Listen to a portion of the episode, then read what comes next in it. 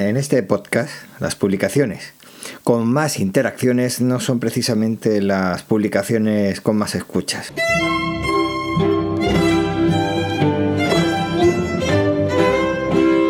Hay que reconocer una cosa que me parece bastante interesante de Instagram y es que te permite conocer las cuentas a las que ha llegado tu publicación. Las veces que ha sido guardada, que ha sido enviada y los comentarios que contiene.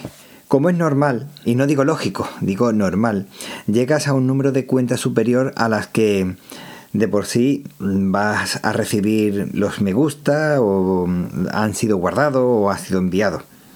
Me quedo con las cuentas alcanzadas, bien las que han visto la publicación en un instante o bien el tiempo que sea en su mente. ¿Cuántas personas nos hacen que nos paremos a pensar? Eh, ¿Cuántas personas nos alcanzan con sus comentarios, con sus ideas, con sus inventos? Son muchas personas, los individuos, que gracias a los medios de comunicación pueden llegar a nosotros mediante las redes sociales virtuales. O como siempre ha sido, mediante las redes sociales de toda la vida, o los libros, o como he dicho, el contacto directo en familiares, amigos, conocidos o gente farsante.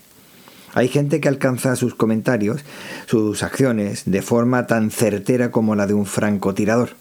Y con suerte, eso los puedes incluso mm, ver venir, o por lo menos de dónde vienen. Lo realmente peligrosos son aquellas balas perdidas. Esos comentarios que han sido tergiversados de forma voluntaria o involuntaria, así al estilo del juego del teléfono escacharrado comentarios de una naturaleza que han sido tergiversados, convertidos en balas perdidas o bien en fuego amigo, consciente o inconscientemente. Frases, actos, hechos con cariño, desinteresadamente, que con una mirada o un pequeño comentario jocoso le cambian por completo la importancia de su denotación para modificarle a una connotación que seguramente el que lo estaba generando no tenía intención ninguna de que fuera así. Diario de Argifonte es mi diario sonoro. En versión podcast. Versión para llevar. Take away. Versión para descargar. Espero que te guste. Espero que te guste mucho. Espero que te guste. Estamos rodeados de inventos, algunos sorprendentes, otros parece que no tanto, ya que resulta que son tan comunes que pasan desapercibidos como pueden ser los tejidos, los zapatos, las sustancias para las estéticas, el pellizco que le das a la pared para que el cuarto se ilumine o bien ya no le das ese pellizco porque lo haces a través de una aplicación móvil o un detector de presencia, levantar una palanca para que salga agua de un embalse que se encuentra a decenas o cientos de kilómetros, esa bebida que te estás tomando y no prestas atención ninguna, los productos necesarios para crear otras sustancias o la misma comida que estás tomando, el impacto que genera tanto su creación como lo que tú estás eh, después generando a la hora de terminar de ese consumo. A cada paso que das ha habido siempre una persona que ha pensado en aquello por pequeño y obvio que nos resulte ahora. Que llegamos tanto a verlo tan pequeño que llegamos a despreciar. Es que esa ocurrencia de tener un cable o hilo de cobre recubiertos con aislante, los interruptores, las lámparas incandescentes o de gas o de LED, el sistema de seguridad eléctrica, los contadores, los transformadores, los transporte, la generación e incluso la invención de esa electricidad en su primer paso. Cientos de años intentando pruebas y pruebas y más pruebas hasta llegar a crear, por ejemplo, la cerveza, bebida que ha salvado a millones de personas a lo largo de la historia y que ahora por tener alcohol pues está muy mal visto. Si te pones a pensar solamente en eso, por poner un ejemplo, y todos los procesos que está relacionado, como por ejemplo el cultivo de la cebada, el malteado, la molienda, la maceración, la filtración, la ebullición, enfriamiento, estabilización, otro filtrado, el envase, los procesos relacionados y auxiliares como el envasado que he dicho antes, más la pasteurización, el embalaje, el transporte, la venta en el supermercado, en bares, restaurantes, toda la gente que está relacionada con todo ello y su posterior reciclaje. Y no hablo de esa guaita amarilla, bueno, también podría hablar, pero que son muchísimas cosas y muchísimas personas que han estado ahí en cada uno de los pasos que tú no lo ves. Te resulta todo transparente y por eso no, no, le da esa importancia. Y sin embargo, eh, de alguna forma nosotros impactamos en esas personas y esas personas impactan en nosotros. No estoy hablando del impacto hídrico, de la huella de carbono a la hora de tomarte una botella en ese proceso en la que también ha tenido que buscar materia prima para generar ese envase y luego las temperaturas necesarias y que ha hecho falta para alcanzar esa temperatura para generar el envase. No, no estoy hablando de eso.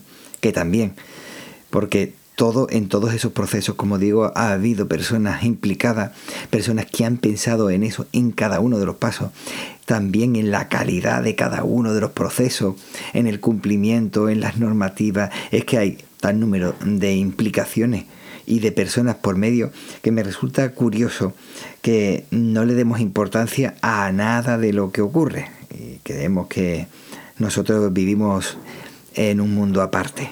Y ya hablando, por ejemplo, de, ese producto de bebida, bueno, ni hablar de, por ejemplo, de la ropa que llevamos, de la que solo nos acordamos cuando sale alguna noticia de alguna fábrica ardiendo en la que ha habido cientos o miles de personas que han salido heridas o muertas, pero nos molesta que se paralice la distribución de esos artículos.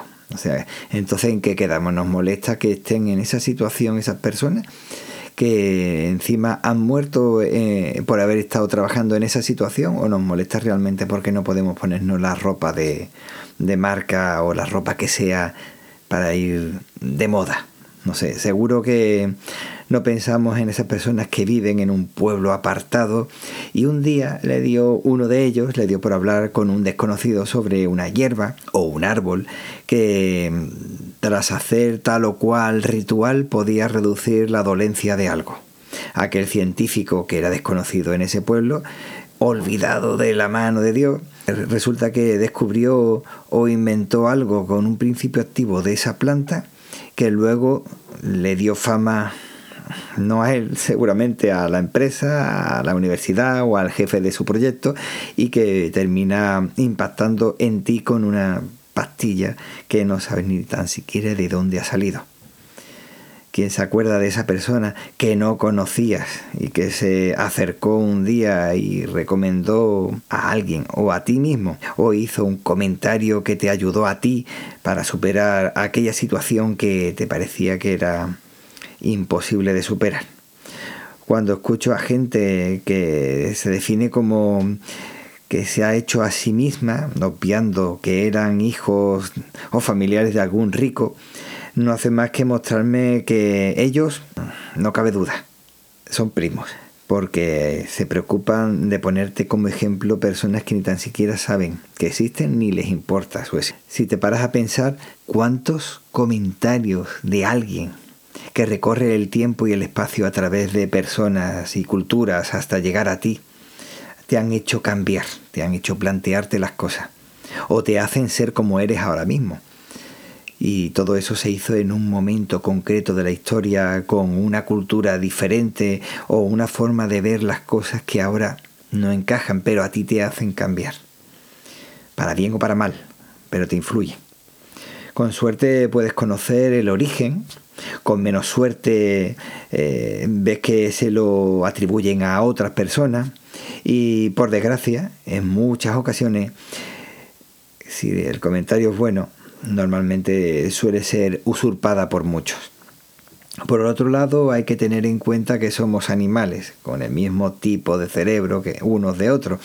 Y esto quiere decir que si tienes una herramienta parecida, en condiciones parecidas, puedes llegar a conclusiones similares.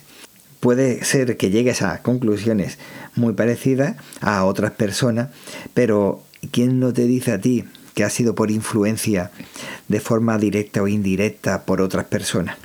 Cosas construidas en un lugar, disfrutadas a miles de kilómetros, ideadas por unos y comercializadas por otros, todo interrelacionado y sin embargo nos empeñamos en estar siempre peleados. ¿Cómo nos tomamos la vida? Las creencias, las costumbres, los ritos cosas que los mismos llevan entre nosotros pocos años o miles de estos. Los pensamientos de unos convertidos en creencia de otros puede que esté resultando poco concreto. Eh, por ejemplo, durante cientos de años estudiaba Platón y durante otros cientos se convirtió en San Platón porque sus ideas se hacían coincidir con una creencia o bien fue al revés. Herramientas físicas o mentales que llegan a nosotros y muchas veces hacemos nuestras sin saber de dónde vienen, si nos convienen y encima nos convertimos en difusores de ellas. Deberíamos de plantearnos muchas veces qué y cómo en cada momento. Pero ya lo sé, eso cuesta mucho, cansa mucho. Bueno, sigamos jugando a la play. Muchísimas gracias por escuchar, por dedicarme un poquito de tu tiempo valioso. Cuídate para poder cuidar a los demás y recuerda que el tiempo corre, vuela, así que apresúrate despacio. Puedes encontrar las vías de contacto en los comentarios del podcast. Hasta luego.